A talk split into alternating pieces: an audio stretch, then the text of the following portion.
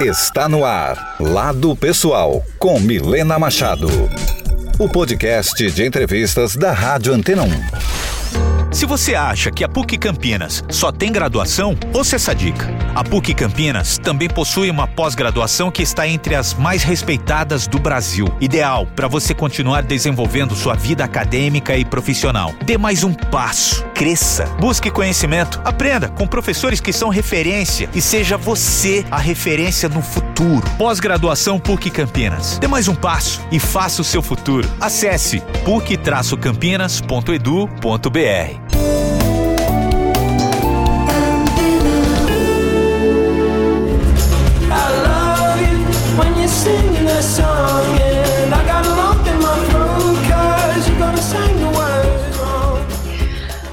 Olá, está no ar mais um Lado Pessoal. Essa é a segunda temporada do podcast de entrevistas da Rádio Antena 1.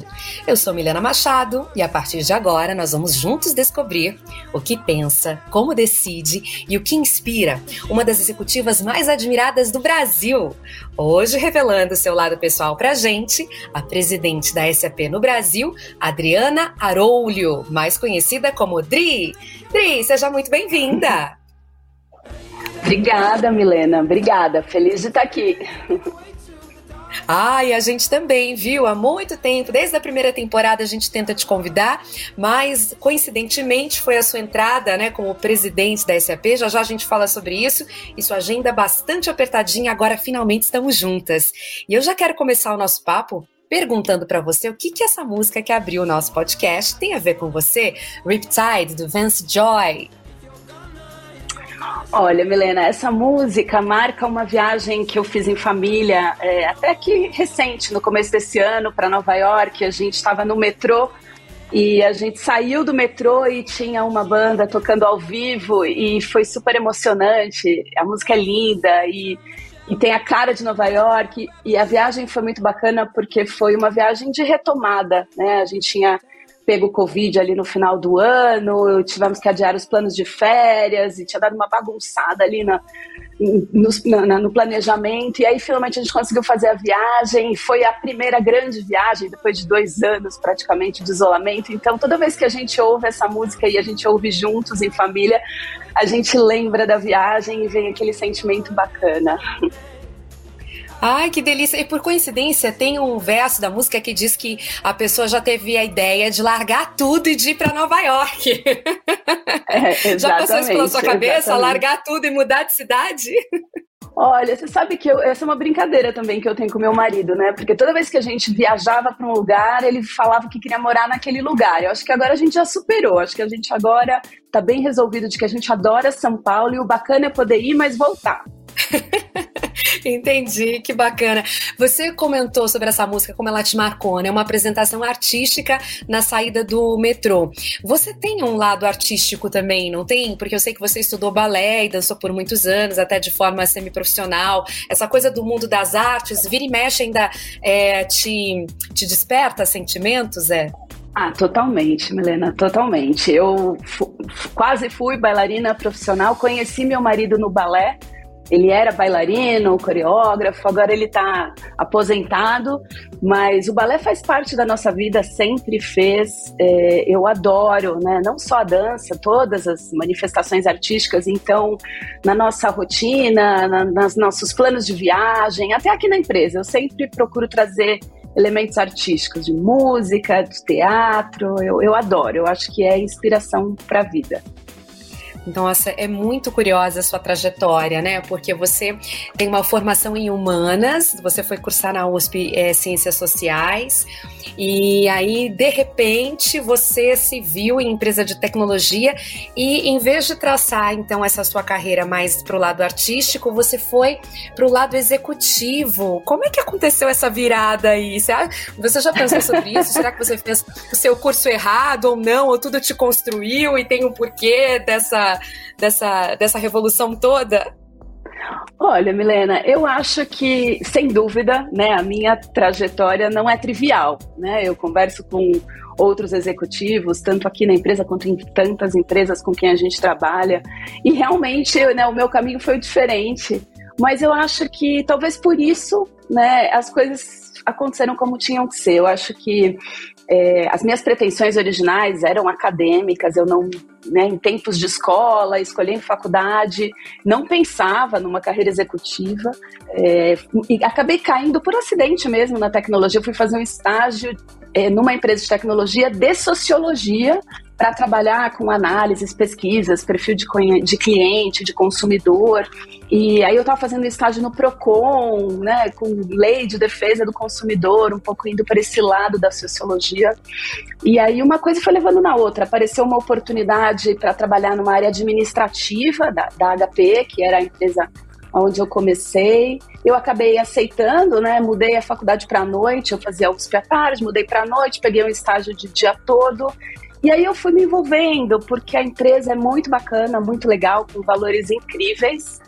E, e aí eu acho que, eu de novo, né, apareceu uma oportunidade, um tempo depois do estágio de ser efetivada, virar funcionária, e fui indo. E aí tinham projetos, tinham é, uns dois anos que eu estava por lá, ah, teve um grande projeto interno de transformação da área de tecnologia da própria empresa, que precisava ir para Atlanta, ficar quase dois meses lá, e eles queriam alguém que falasse bem inglês e que pudesse fazer o trabalho do, da gestão da mudança interna.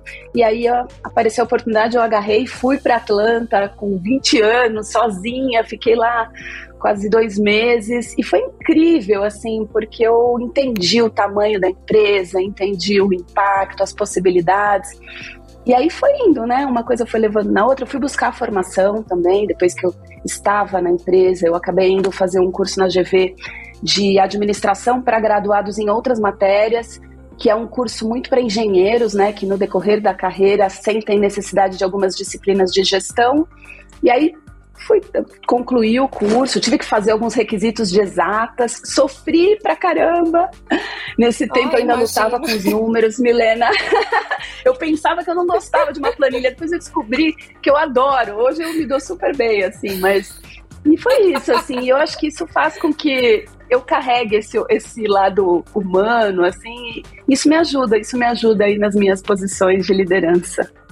Pois é, eu, eu faço uma leitura assim desse rápido resumo que você já nos contou de que é, parece que a tecnologia tem tudo a ver com você mesmo, porque a tecnologia ela fala entre aspas uma língua que independentemente da cultura, né, essa abstração que exatas traz para para informática, né, é independentemente da cultura todo mundo entende, né, todo mundo fala aquela língua da, da, da tecnologia. Então me parece assim você é uma cidadã do mundo. Você nasceu no Rio de Janeiro, aí passou uma parte da infância infância em Santos, depois foi para São Paulo, e aí você sabia inglês muito bem porque você chegou a morar em outros países, né? Quando adolescente, é isso? Ou não, a trabalho mesmo?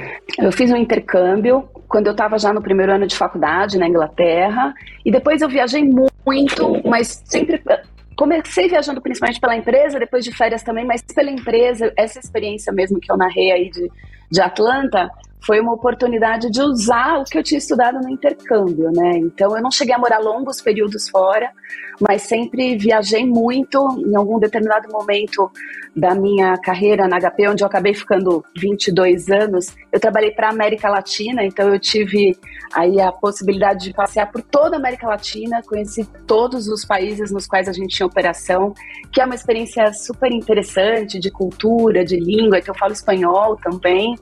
E é um pouco disso, assim, mas eu concordo contigo. Acho que a tecnologia ela tem um poder de transformação. Né? Eu nunca fui super técnica, não é isso que me atrai, mas é o que ela habilita, sabe? E, e eu acho que isso tem, tem tudo a ver com a arte, sem dúvida, né? Inclusive, recentemente a gente fez um grande evento na Bienal das Artes, e aí sou eu, de novo, com o meu olhar artístico aqui, onde o ah. tema era né, arte e tecnologia, o poder da transformação das duas forças. E aí a gente teve inúmeros, é, é, tivemos é, apresentações artísticas no nosso grande evento de tecnologia, foi super divertido. Nossa, que interessante, que legal tudo isso que você está contando. Esse intercâmbio que você foi fazer na Inglaterra, você escolheu por causa do balé? Porque tem alguns cursos de balé na Inglaterra, né? Não, não foi. não foi. Era uma curiosidade minha. Tá. Eu sempre tive uma simpatia sempre pela Europa, então é, foi, foi muito mais pelo inglês mesmo, mas sim, fui assistir o Royal pela primeira vez durante o intercâmbio lá. Foi incrível. Entendi. Sempre dá um jeitinho de encaixar artes, então, né? Até hoje, né? Muito bem. Bom, você, a gente estava comentando logo no início do nosso podcast, né? Que você assumiu a presidência em 2020, não é isso? Durante a pandemia, é isso, né? Substituindo exatamente. uma mulher, a Cristina Palmaca, mas não é sempre que acontece assim, né? É novidade, apesar da humanidade aí ter milhares de anos, mas é novidade uma mulher é, ascender substituindo outra mulher. Em algum momento da sua trajetória, além das dificuldades que você já rapidamente ilustrou aqui pra gente sobre a falta de repertório que você teve que correr atrás, né, para compensar e criar o seu, é, o seu, o seu conhecimento de administração administração e de tecnologia, você sentiu o preconceito de perto por ser mulher? Olha, Milena, é, é, é, eu sempre penso sobre isso. Essa é uma pergunta recorrente, né? E, e, sem dúvida, eu fui a única mulher da sala muitas vezes e até hoje ainda sou, apesar de ser presidente da empresa, de uma empresa de tecnologia. É muito comum com, com muitas empresas, né? A gente tem o privilégio de trabalhar com empresas de todos os tamanhos, então é, eu vejo ainda é um ambiente muito masculino, sem dúvida. Mas eu acho que eu nunca me nunca dei muito espaço para isso, sabe? Eu eu ia embora. Eu percebia é, muito mais um olhar porque eu era muito jovem. As coisas foram acontecendo na minha vida muito cedo, né? Então tinha o desafio de ser mulher, mas tinha ainda mais o desafio de ser uma mulher jovem. Né? Eu assumi minha primeira posição gerencial, eu tinha 25 anos. Eu fui liderar um time de pessoas que quase todos eram mais velhos do que eu. Então tinha aquele olharzinho de nossa, será que ela dá conta? E, e, começava mesmo com aquele, com aquele olhar e aquilo ia mudando com o tempo. Talvez onde eu tenha realmente vivido uma experiência assim de que foi muito gritante para mim, o, o, quanto o fato de que, de que eu era uma mulher que estava ali, aquilo estava incomodando, foi quando eu, eu conheci o Japão. Eu já estava na SAP, eu fiz uma viagem em 2019 para conhecer a nossa operação no Japão que é uma operação incrível e um benchmarking aqui dentro da empresa. E foi super, super especial, o país é, é, incrível, é apaixonante. Meu marido morou um ano no Japão e ele sempre falou muito de lá, mas acho que você tem que ir para ver, porque é uma coisa totalmente diferente. E aí eu participei de uma reunião, eu participei de uma reunião com um dos clientes né, de lá, é, onde claramente o executivo do cliente estava incomodado com a minha presença. Assim, eu estávamos eu e um colega meu que da SAP México e eu fazia pergunta para ele e ele respondia para o meu colega. E, assim, mas era muito declarado, Melena. Assim, eu perguntava, ele não, não me olhava nos olhos e respondia para o uhum. Henrique. E eu perguntava e ele respondia. Aquilo começou a me incomodar até mais ao Henrique do que a mim, porque era eu quem estava conduzindo a reunião. Enfim, Aí a gente lidou como deu e, e, e, beleza, e isso me marcou demais. Acho que aquele dia eu despertei e comecei a pensar que provavelmente muitas vezes aquilo tinha acontecido e eu nunca tinha dado muito espaço. Mas sem dúvida é um ambiente muito, muito masculino, o um ambiente ainda das, de liderança das empresas, a tecnologia. Então é uma grande jornada. Né? Eu acho que aqui na, na SAP a gente está dando um bom exemplo, mas tem muito espaço, Helena, tem muito, muito espaço para melhorar isso.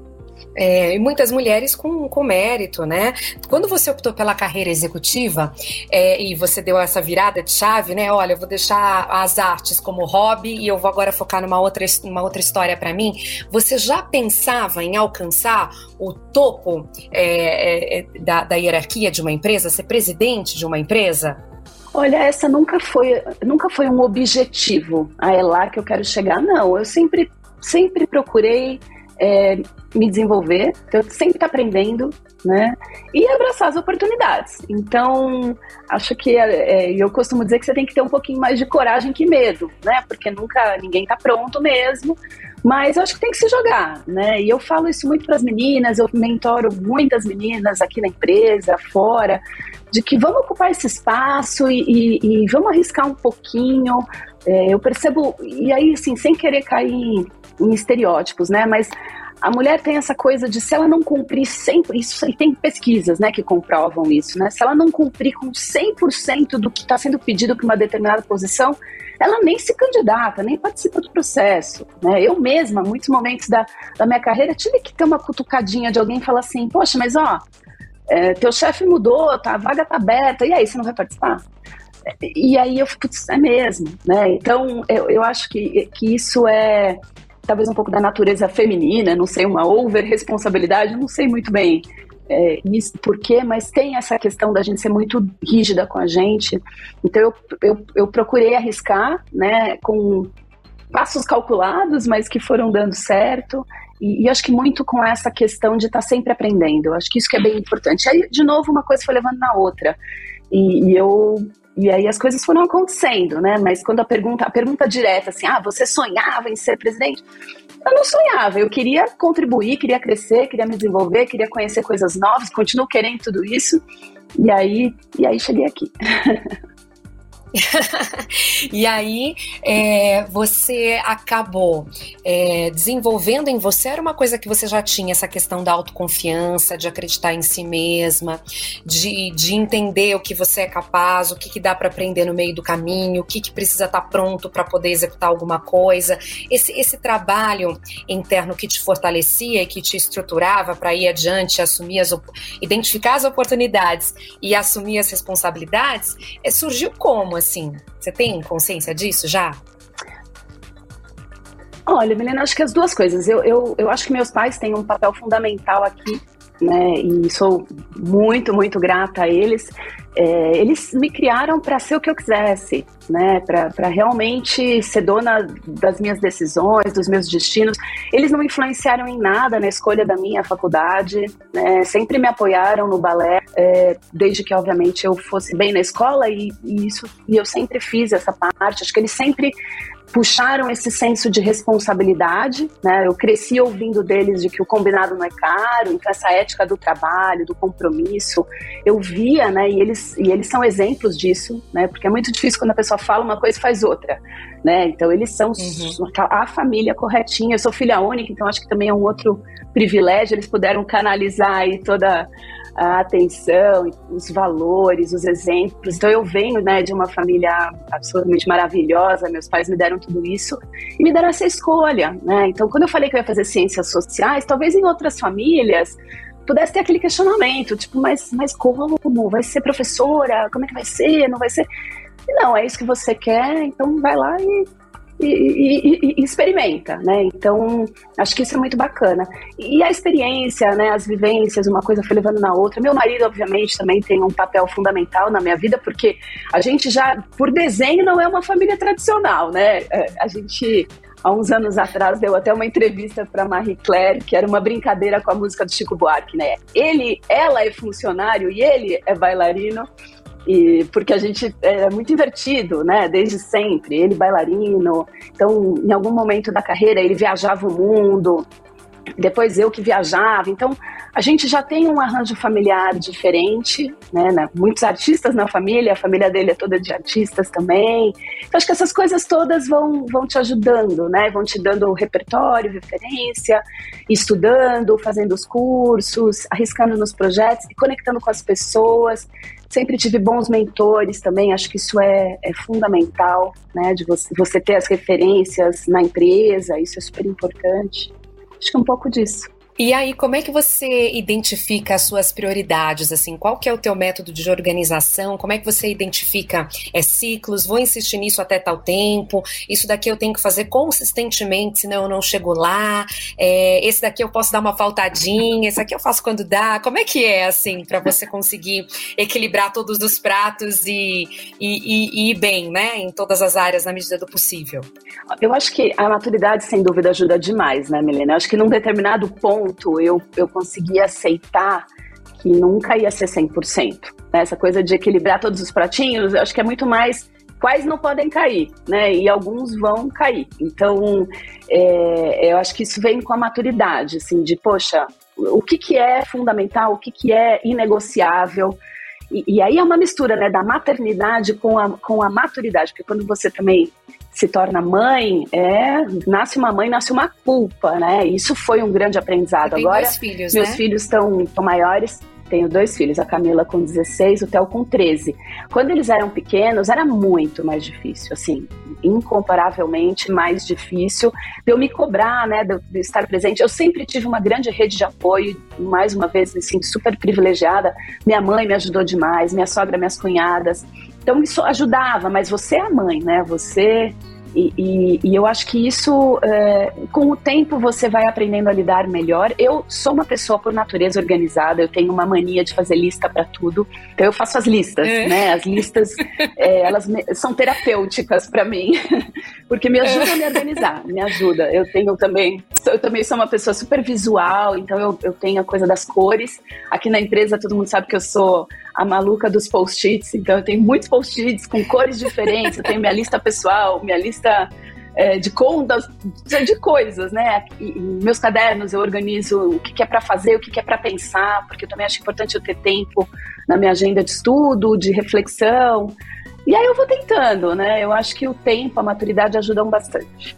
Entendi. Essa é uma boa dica, né? Tem gente que entra em pânico, né? Haver uma lista assim de, de atividades, fala, meu Deus, quanta coisa eu tenho que fazer, não vou dar conta. Mas para você isso funciona. interessante, muito interessante. Aí nos momentos em que você não está trabalhando, nos momentos de família, o que, que vocês fazem? Que momentos são esses que você é Adriana mãe, então? Olha, Milena, é, a gente tra trabalha muito, né? E sempre foi assim. Até quando eu fui aceitar, né, assumir a presidência da, da SAP, tive esse papo com o meu marido, com o Marcelo. Falei, poxa, mas vocês têm que estar junto comigo nessa decisão, porque eu vou trabalhar muito. E o Marcelo falou: Bom, a gente está juntos há mais de 23 anos, você sempre trabalhou muito, isso é um pouco do, do seu jeito, você é super dedicada. Mas estamos juntos nessa decisão, então isso é legal, porque as crianças estavam, de uma certa forma, participaram também para entender eu procuro botar limites, né? Então a semana é sempre muito puxada, para mim e para eles também, com as rotinas deles, com as atividades deles. Mas a gente tem os nossos finais de semana. É lógico que tivemos aí no meio do caminho dois anos de pandemia que mudaram tudo, né? Então que, que foram muito difíceis, o isolamento muito complicado, eles numa idade que Bom, todas as idades precisam de interação social, mas com 15 anos é uma dureza, né? Você tá, tá dentro de casa e tal.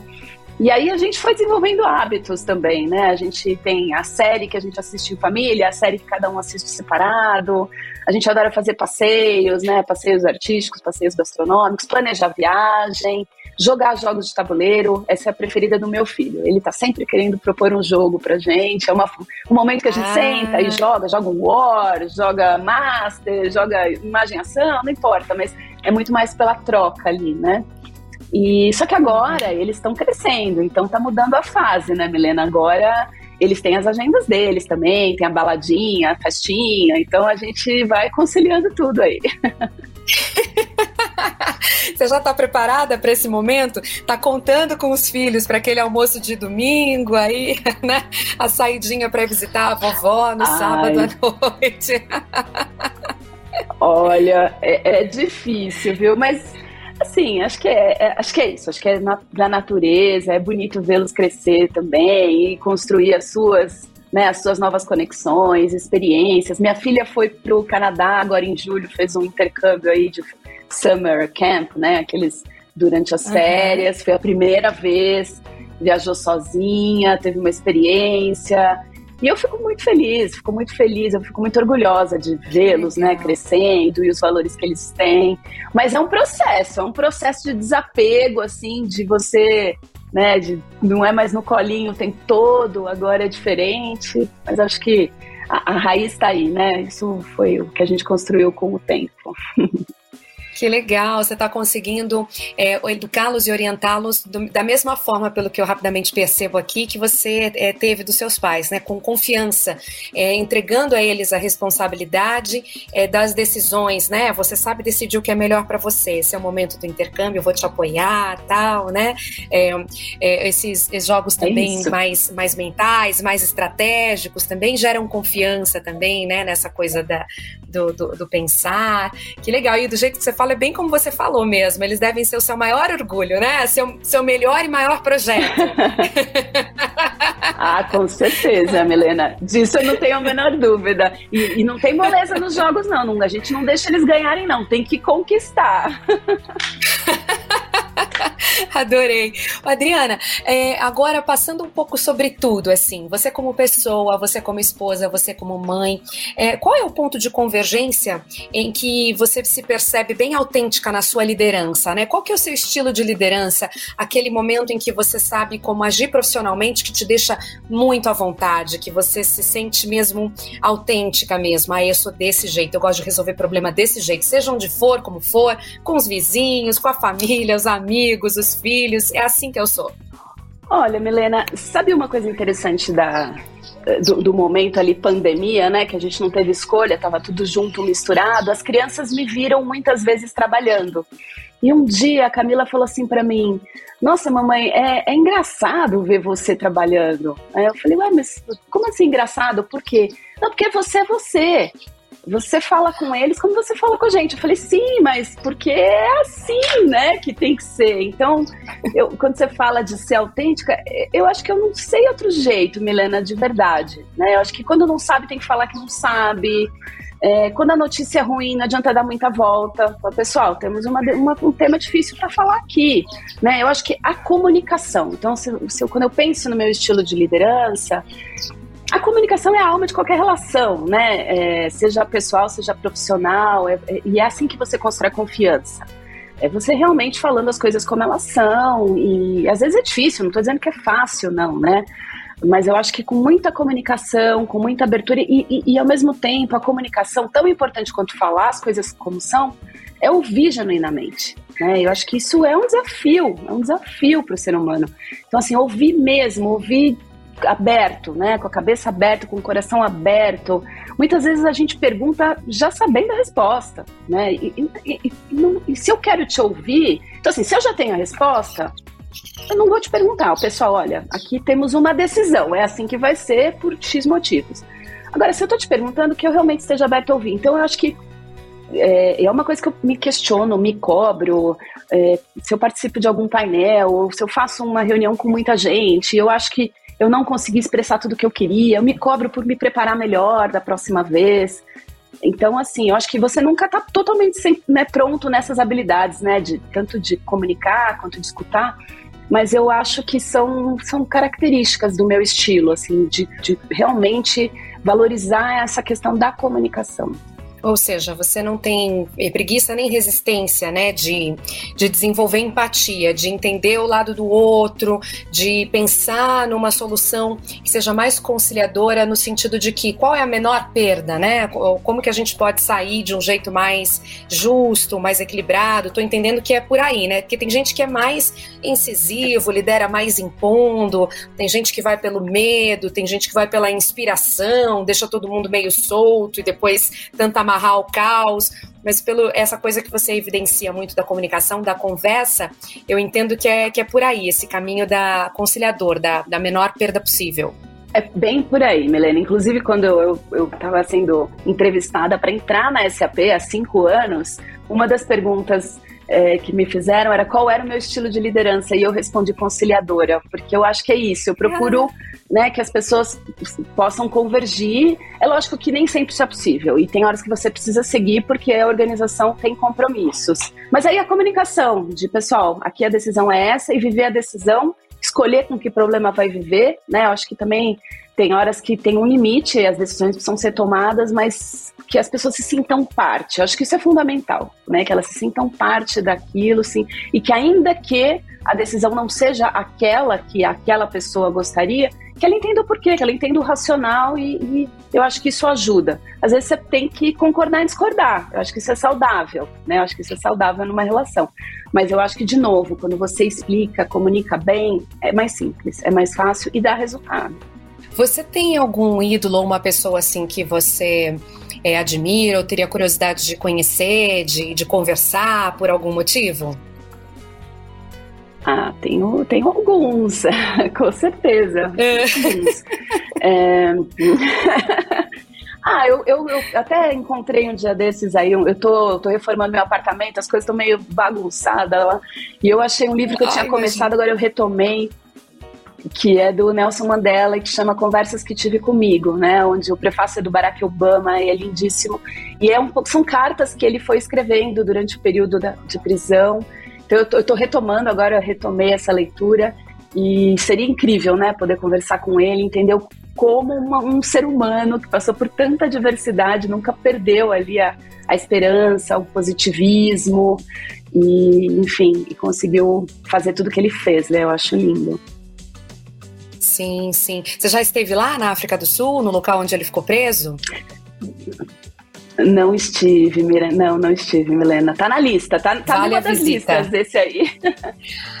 Ah, vale a visita, eu já estive, então você vai se emocionar, ainda mais depois de ler o livro e tudo, ver o, a, a pequenez né, da, da, da cela, a precariedade, as histórias que os presidiários, né, os ex-presidiários de lá contam, porque são eles que fazem a altura, a visita guiada, os banhos gelados, a, a solidão, é, nossa, a falta de nossa. comida, de tudo, realmente, assim, é, é uma pessoa também que eu adoraria conversar, ou pelo menos chegar mais perto e sentir essa, essa energia que, ela deve ter, que ele deve ter desenvolvido ao longo da vida de resiliência, de resistência, né, de, de esperança na humanidade, não deixa de ser, né? É, eu acho até que é, é, é mais amplo do que a fé, né? A, a, gente espera em Deus e acredita que ele será justo, é. mas esperar na humanidade que você vai ser solto, vai ser, né, é, reconhecido, parece bem absurdo isso, né? É isso, é isso. Tá, tá na lista, vou mudar, vou, vou subir na lista agora, Milena. Você me deixou Vai. com muita vontade. Vai, eu te dou todas as dicas.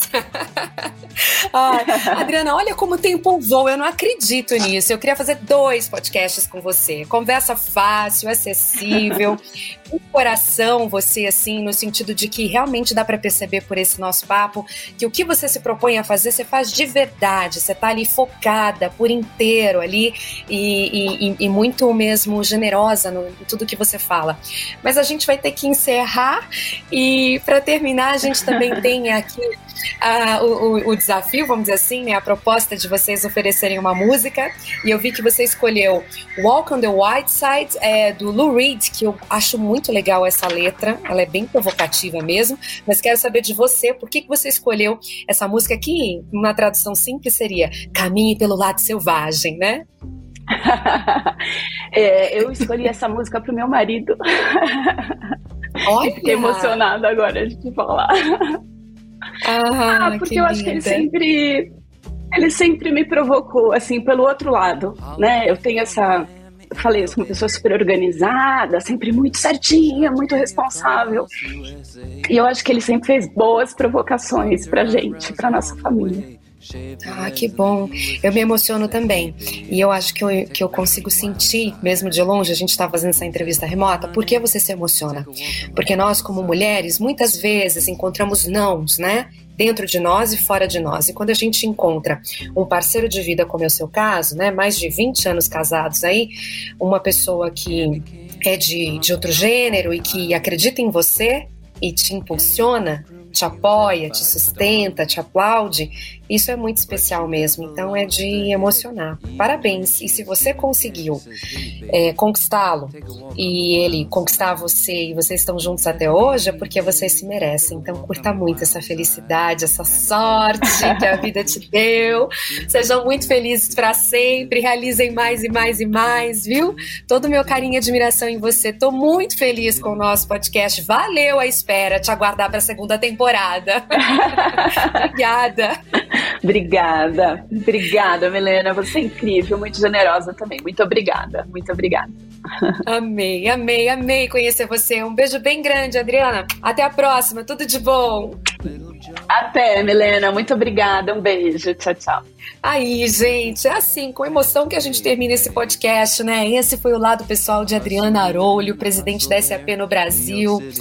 Ai, que delícia que é ter conversa sincera, né? Vai ficar disponível, viu, gente? Ó, para você escutar quantas vezes você quiser, encaminhar também.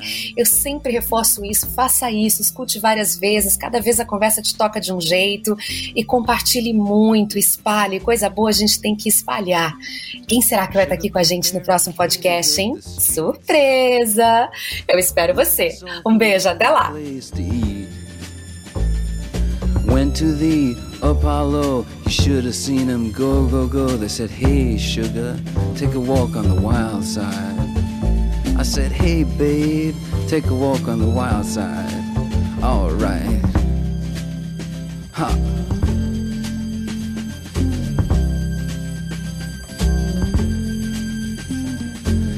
Jackie is just speeding away. Thought she was James Dean for a day. Then I guess she had to crash. Valium would have helped that patch. I said, Hey, babe, take a walk on the wild side. I said, Hey, honey, take a walk on the wild side. And the colored girls say, Do, do, do, do, do, do, do, do, do, do, do, do, do, do, do, do, do do do do do do do do do do do Quer ir